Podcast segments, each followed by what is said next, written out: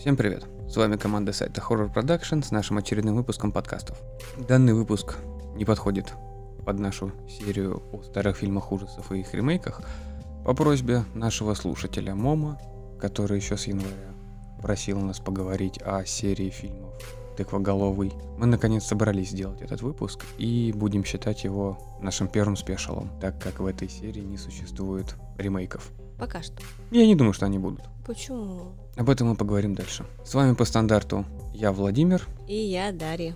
Вообще, по слухам, э, в 2017 году собирались, ну, заикались о том, что хотят снимать продолжение, либо ремейк, либо что-то подобное.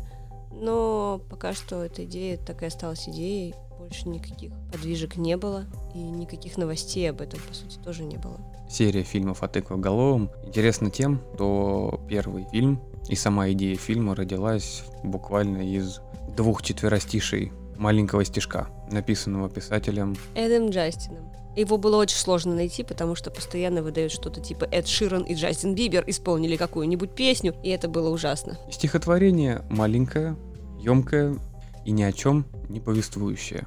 Есть некий дух, который мстит. Достаточно стандартная идея для фильмов ужасов. Но даже ее решили обыграть. И в 1988 году выпустили фильм «Тыквоголовый». Сюжет фильма повествует о андроиде Бишопе и его маленьком сыне, который держит придорожный магазинчик, в который по стечению обстоятельств приезжают подростки. Боевые подростки. Да вообще во всех фильмах ужасов виноваты подростки. Всегда они косячат. Они приезжают и что-нибудь делают нехорошее. Ну, либо с ними случается. Но все равно их убивают всегда в конце. А то они и подростки. Одинокий папаша с сыном ведут спокойный, размеренный образ жизни. Заведут магазинчиком, получают маленькие радости от жизни, ухаживая за песиком. В общем-то, никого не трогают, живут в свое удовольствие. И тут приезжают избалованные детишки. И Они не обычно, избалованные, они уголовники. Минимум один из них уголовник. Ну, у него условка, но они избалованные Квадроциклами? мотоциклами. У них не было квадриков там. Два мотоцикла, считай, один квадрик. Если как Ван Дам на них сесть, то все нормально. Но не суть. Но представь, подростки на минивэне, Там не было минивэна. на пикапе И гоночной машине. и гоночной машине. Это что, они не обеспеченные и не избалованные? Они могли ее украсть. Да, конечно, они прям все украли, еще и два мотоцикла в придачу. Почему нет? Странная логика подростков то, что они ехали в пустыню, чтобы по дюнам покататься. Они из обеспеченных семей. Хорошо, они не воры. Они просто убийцы. Ну, в общем, они случайно убивают мальчика. Случайно ну, ли? Выпендриваются, выпендриваются и, конечно же, наезжают на мальчика. Ну, что поделать. Уворачиваясь от собаки. Правильно расставленные приоритеты. Убив мальчика, они решают убежать. Все, кроме одного, самого, наверное, самого правильного Ответственного. Идиота из их группы, который решает дождаться отца, чтобы рассказать, понимаете, мы убили вашего сына, но это был несчастный случай. Мы Ну. прыгали-прыгали, и он просто попал под колесо. Но он пытался его спасти, кстати, единственный. Реанимировать, а потом понял, что как бы все. Они же пытались скорую вызвать. Ну, собирались. От соприкосновения головы и резинового колеса ребенок пал смертью храбрых. Вернувшийся и увидевший своего сына мертвым отец впадает в горе, в беспамятство. Он ведом жаждой мести и вспоминает о маленькой старушенции, которая живет еще в более глубоких задворках пустыни. Там, правда, деревья есть. Она не в пустыне жила. Она жила в лесу, во-первых. Во-вторых, он просто вспомнил, что когда он был маленький, тыквоголовый расправился с другом их семьи. Там фильм-то с этого начинается. Он вспомнил, что ага, так можно было, и пошел ее искать, чтобы она оживила его сына. Но он забыл о том, что она не может оживить. Она может только помочь ему отомстить. То есть, по сути, тыквоголовый здесь как такой некий некое существо, которое мстит за человека, которого обидели, но оно в то же время к этому человеку привязано. И отнимают у него жизненную силу. Не только оно превращает этого человека в зверя, а себя очеловечивает э, по мере убийства всех обидчиков. То есть оно не остановится, пока не убьет всех. И если оно не выполнило свое задание, скажем так, то когда его оживят в следующий раз, он сначала убьет предыдущих и либо их потомков, а потом следующих обидчиков. Ну, там список, видимо, какой-то составляется. Очередность смертей. Ну и, в общем, он поехал к этой женщине искать ее, чтобы воскресить сына, но она смогла только сделать так, чтобы кто-то отомстил, тот самый тыквоголовый как раз, отомстил за смерть малыша. Призвав этого духа, наверное, будем называть его духом, либо чудовищем. Ну, это ящерица такая, непонятно. Это дешевая пародия на чужого. Это, короче, ящера чужой. С лицом мопса. Да, я просто так и не поняла, почему он называется тыквоголовым, просто из-за того, что его закопали на тыквенном поле, но выглядит действительно как э, подпорченный костюм чужого. Это то же самое, как Бугимен. Я не знаю, его не досмотрела. Мне на 15 минуте стало плохо. Не в плане ужаса, а в плане монстра зовут Бугимен, но это не значит, что он пугает всех словом буги или танцует. Я просто помню момент, когда скрывается потолок, и все, меня не было в комнате, поэтому я даже не в курсе, про что ты разговариваешь сейчас.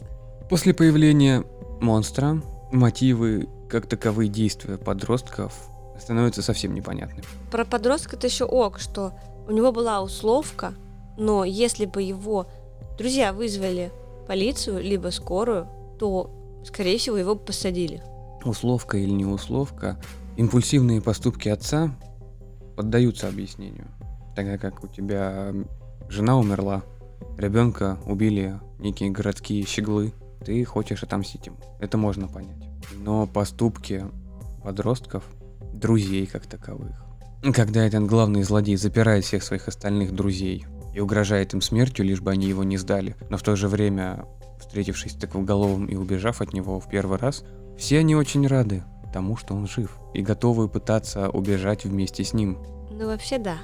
Никакой злобы к человеку, который тебя запер и оставил на растерзание непонятно кому, нету. Это же твой бро. Ну, подумаешь, убить пытался. И предать как бы. Ну, он же просто не хочет сидеть. Поэтому ладно. Отдадим жизнь ради этого. Для таких вполне не жалко вызвать монстра. Вполне жалко, если бы предупреждали заранее, что по сути этим монстром будешь ты, что ты будешь видеть все, что он делает, ты будешь чувствовать боль того человека, которого он убивает, и то, что ты будешь постепенно превращаться в этого зверя. Как эта ведьма говорила, теперь ты сосуд для тыквоголового, для этого духа. Ведь главный герой Эд Харли так и остался как раз сосудом для тыквоголового на протяжении всей серии. Но он пытался одуматься под конец первого фильма. Он понял, какую глупость совершил, и смерть этих детей не вернет его ребенка. А потом он пытался остановить всех остальных. И то, что он одумался, пытаясь защитить этих детей, на которых сам нагнал беду, превратила девушку, одну из подростков, из свидетеля убийства в полноправного убийцу. Тут спорный момент, потому что он сам хотел сначала застрелиться, чтобы убить чудовище. Они же взаимосвязаны. Но так как у него не вышло, он ее умолял убить его. По сути, ну, она убийца, но не убийца. Ну, Еще какая убийца? Ну он же ее попросил сам. Тут показательно то, что он готов пожертвовать своей жизнью в итоге, несмотря на то, что он как раз вызвал этого монстра, чтобы отомстить. В итоге он защищает своих же обидчиков и жертвует собой. Там было четыре подростка. Подожди, там не четыре было, там было их пять. Там было пять подростков. И опомнился он только когда их стало минус два. Ну, три осталось, но ничего, что поделать. В первом он просто не понял, что «М, я что-то чувствую, я что-то вижу. Ой, а что это? О, господи, я вижу, как эта фигня убивает детей. На втором он просто не успел. Интересная реклама VR. А на третьем сообразил. Кстати, да. Хорошая могла бы быть игра, между прочим. И насколько я знаю, собирались сделать игру, даже сделали, но она не пошла. Я даже не никакую информацию, кроме того, что она была, не смогла найти. А интересно было бы посмотреть. По-любому в то время это был какой-нибудь 2D-платформер, где тыква головой прыгает, как и все. Дэнди. Да, типа Робокопа, типа Черного Плаща и подобных, и жрет всех. Но это было бы слишком большое мочилово, и идея заклятых убийств, ради которых его вызывают, наверное, отошла. Ну, сейчас было бы очень-очень актуальненько с VR-то. Надо было ждать, когда тебя кто-то призовет, и ты шел бы убивать его обидчиков. Да, это ж круто. Очень запомнился саундтрек к фильму. Причем запомнилась не какая-то определенная мелодия, либо музыка. Запомнились вот эти звуки сверчков и саранчи, которые преследуют любой темный момент и любую страшную сцену. Ну, это как в любом фильме ужасов, когда тебя предупреждают, сейчас будет страшно. Готовься. Но в нынешних это идет нагнетание музыкальной композицией, а там сверчки на протяжении всего фильма. Следовательно, всегда что-то плохое может случиться.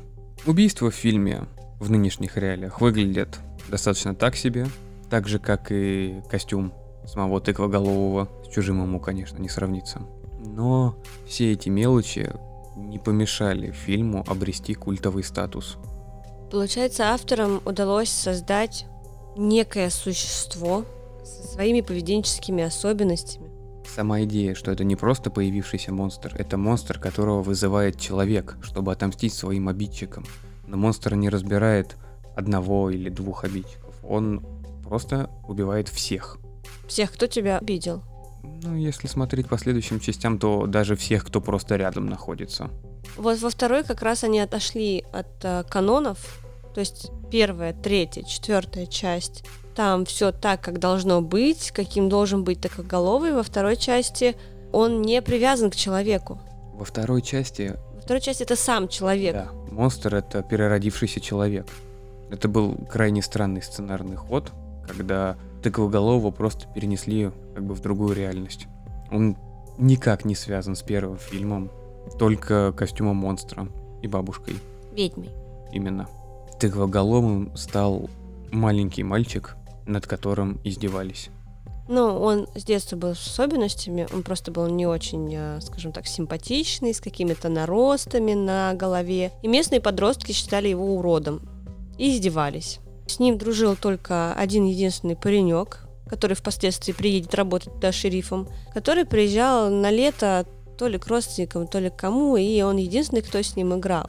Вспомни этот драматический момент с пожарной машинкой. Пожарной машинкой, которая падает в яму. И эти подростки находят того самого Томми и избивают его.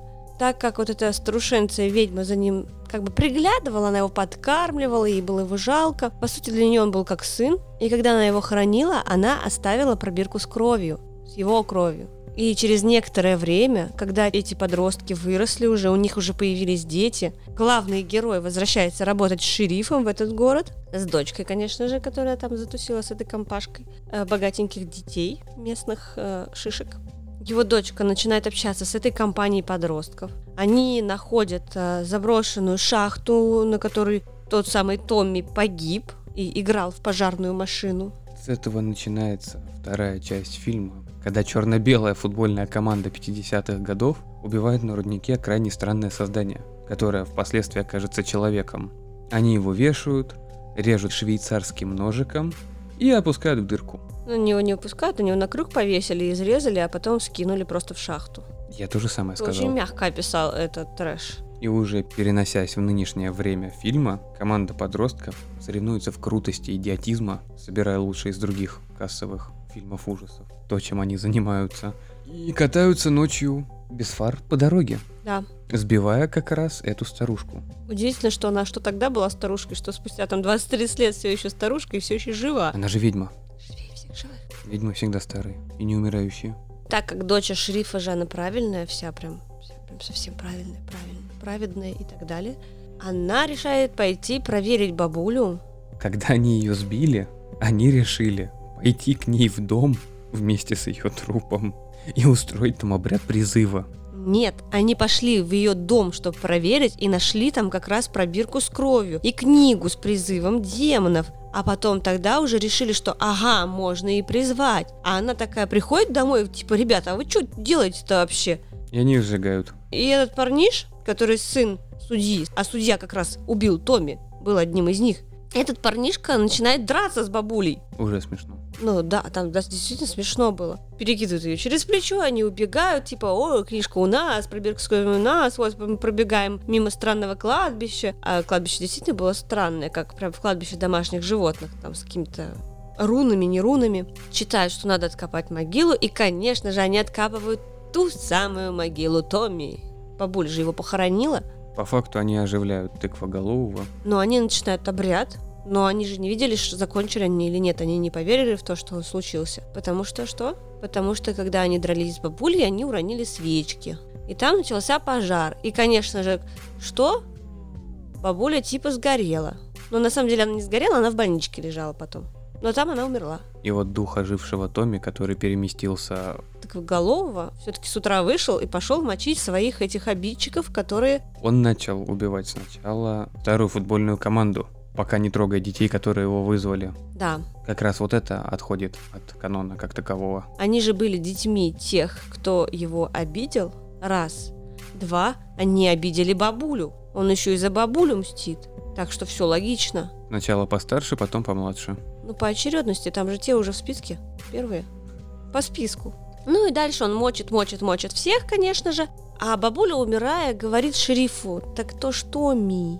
И он вроде как вспоминает, что ага, красная пожарная машина. И когда тыквоголовый уже собирается убить дочь шерифа, то он узнает в нем Томми, кричит «Томми, нет!»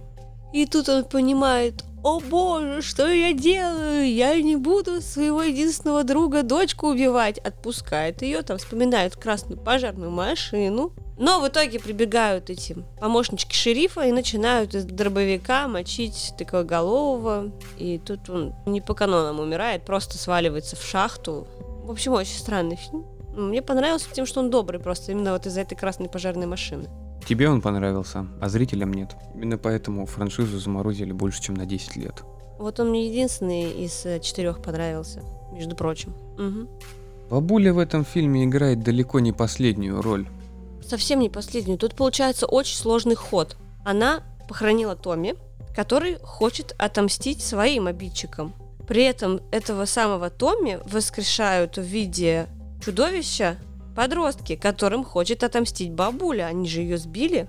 И тут такое адское комбо получается. И получается, что бабуля как раз-таки видит то, что делает Томми. По большому счету, он ее убивает. Но вот тут непонятно, почему вот она умерла, а он не умер. Хотя они взаимосвязаны. А должен был. Наверное, поэтому фильм не понравился. Потому что не по канонам. Не так, как изначально должно быть. Да, вообще без логики. Это просто монстр, который внезапно пробудился. Вообще, каким образом дети, сбив бабушку, решают призвать демона? Как это может быть? Вот мы гуляли-гуляли, нашли избушку, там книжка с кровью. Чё бы не взять, а? Я бы вообще не зашла в чужой дом. Я бы постучалась, но не открыли, не открыли. Подождала 15 минут, никто не пришел, ну что поделать? Так ты ее сбила, туда Я точно никто не, не придет. Второй фильм оказался совсем не тем, чего от него ожидали фанаты. Получилась долгая Марокко с правами никто не хотел браться за следующий фильм. Но в 2006 году компания Sony, правда минуя кинотеатры и с намного меньшим бюджетом, выпускает третью часть фильма. Она не совсем идет номерная, и у нас ее переводили не как «Тыковголовый 3», а как «Услуги преисподней стоят дорого», хотя в оригинале он назывался «Тыковголовый прах к праху». В этом фильме сразу же видна скудность бюджета, потому что все деньги, как видно, пустили на Лэнса Хендриксона, который вернулся в фильм, но уже не в роли отца, а в роли духа, который рассказывает всем о тыквоголовом. Который всех отговаривает не совершать подобную ошибку. По сюжету он более или менее, если брать канон первого фильма. На протяжении первых 30 минут фильма, пока я не понимал, что там творится, главной мыслью было, как им удалось в такой откровенно дешевый фильм взять и пригласить, даже затащить Бишопа. Ты его так называешь, никто не поймет, что это он. У меня он ассоциируется только с андроидом Бишопом. Тыквоголовый — это дешевая калька костюма чужого. В чужом Бишопа знают все. Точно так же, как и в Тыквоголовом. Все должны знать Эрланса Хендриксона. Эда. Да. Сюжет третьей части фильма крутится вокруг группы уже не подростков, но людей, которые работают на некоего доктора, который крадет людей, вырезает у них органы и продает их на черном рынке. Да, не только людей, но и просто трупы, которые к нему привозят. Он просто органы изымает, если они еще нормальные. Как они называются? Черные копатели? А, а кто тогда белые копатели? Не знаю, белые ходаки. Белые ходаки это из другой серии. Я поняла, да. Ну, вообще, на самом деле, там очень много сначала непонятного творится, и ты не можешь вообще сообразить, что происходит. Что вы делаете, зачем, почему. Но когда появляется уже тыквоголовый... А появляется он на сороковой минуте фильма, ровно через половину фильма. Начинается самое интересное. Прям такое классное мочилово. Графика и спецэффекты, конечно, не дотягивают даже до первой части. Но вариативность и преподнесение убийств в этом фильме немного скрашивает дешевую игру актеров, потому что ты точно знаешь, что их все равно всех убьют.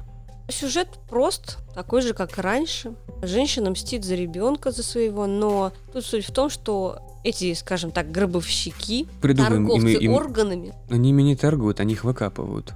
Не обязательно, не только. Они же сначала живого мужика поймали, вырезали у него практически все органы, зашили обратно, он каким-то образом выжил, успел даже поймать попутку, доехать до больницы, умер там, и в итоге расследование ведет ФБР. Приезжает туда и находят на болотах кучу трупов, но при этом многие из них без вести пропавшие.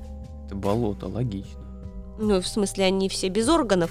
И, конечно же, когда там одна барышня увидит своего ребенка, который пропал, выходит из леса бабуля, забирает бэбика, женщина бежит к ней, и они решают, что надо бы оживить. В общем, оживляет, и, идет Мочилова, приходит в церковь, всех там начинает мочить. Приходит в дом гробовщика, и там на шпиль просто кладет его помощника. Вообще красиво очень, а потом так хлоп и падает на пол.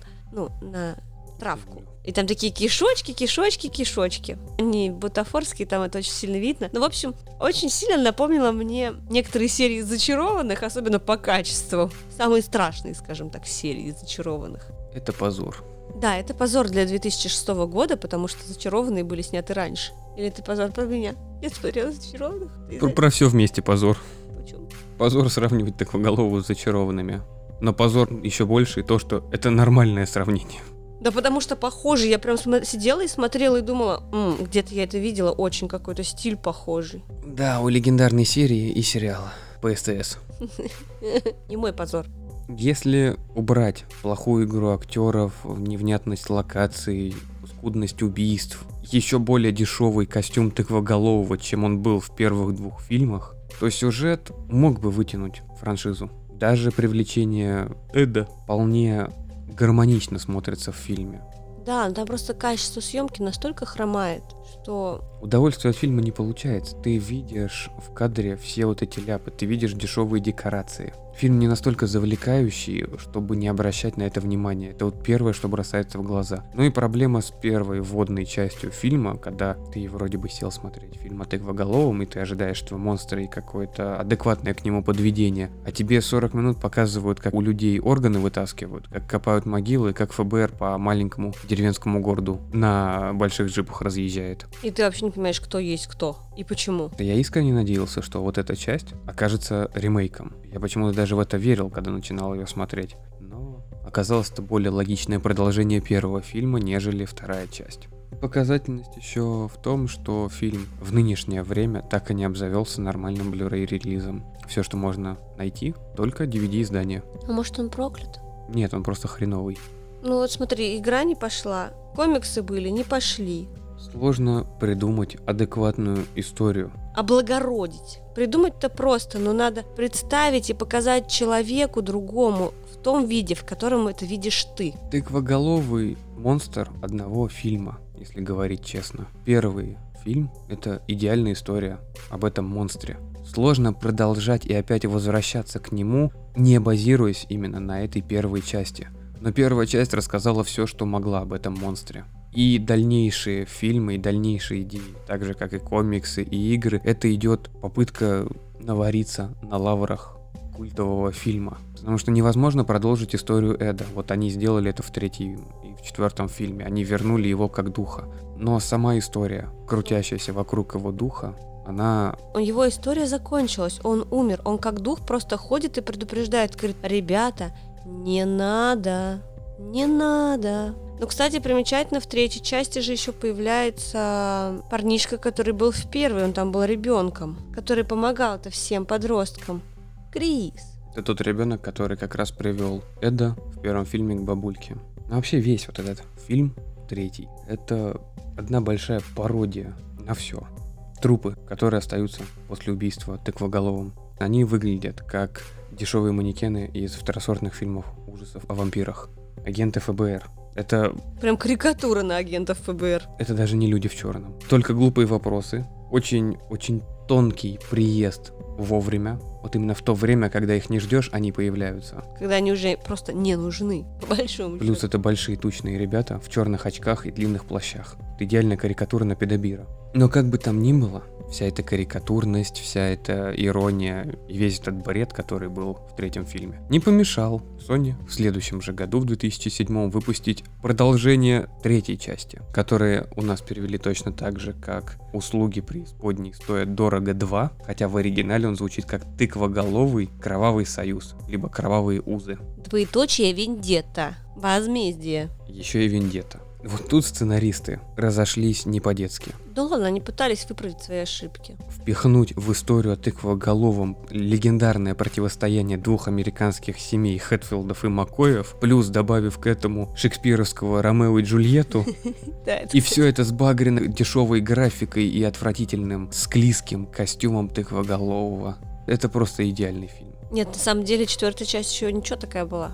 Получается же, что парниш из одной семьи и девушка из другой семьи, они любят друг друга, хотят пожениться, но не могут. Они местные Ромео и Джульетта. Но у парня есть систер-сосистер, которая ему помогает. Она всегда стоит на стреме. А у девахи есть два брата-акробата, которые постоянно хотят кого-то изнасиловать, потому что они дебилы. И, конечно же, они убивают систер-сосистер. Насилуют? Они насилуют, убивают, парнягу там еще тоже избивают и тащат на мотоцикле, за веревку привязывают и тащат его по земле. Конечно же, он находит труп своей сестры и несет ее к ведьме. Тут мстит он. А его неудавшаяся невеста пытается помирить две семьи, пытается сделать все, что угодно. И когда ее семейка поджигает э, дом ее парня, потому что они считают, что вот их начинают убивать, как обидчиков и чужой.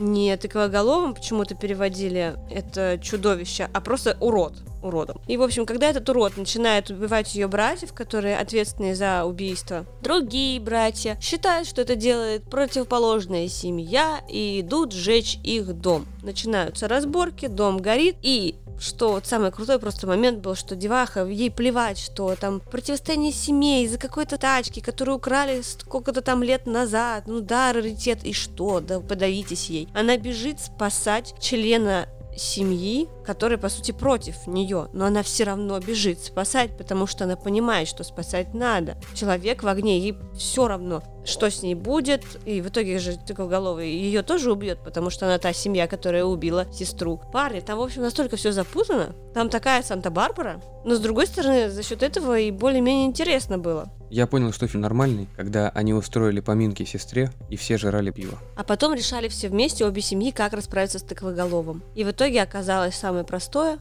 Что? Изнасиловать его? Не, что этот парниш, который выжил, он просто в колодец скинулся вместе с ним. Ну, он понял, что они взаимосвязаны и кинулся в колодец, чтобы тыкоголовый не убил его несостоявшуюся невесту. А тоже он пришел там и начал всех мочить. В общем, самопожертвование ради любви. Да, да. Чем не Ромео и Джульетта? Ромео и Джульетта из Редников, ну прям как надо. Ну и, собственно, получается, что одна из семьи практически полностью уже вся мертва, но парниш, чтобы спасти свою девушку... Решает самоликви- самоубийца. Да, самоликвидируется. Ну и до конца непонятно, он сам умер, нет, потому что, ну, подумаешь, они в колодец упали, а там, может быть, у них хижину они в колодце отстроили себе потом. Ну, в общем, они не вылезли.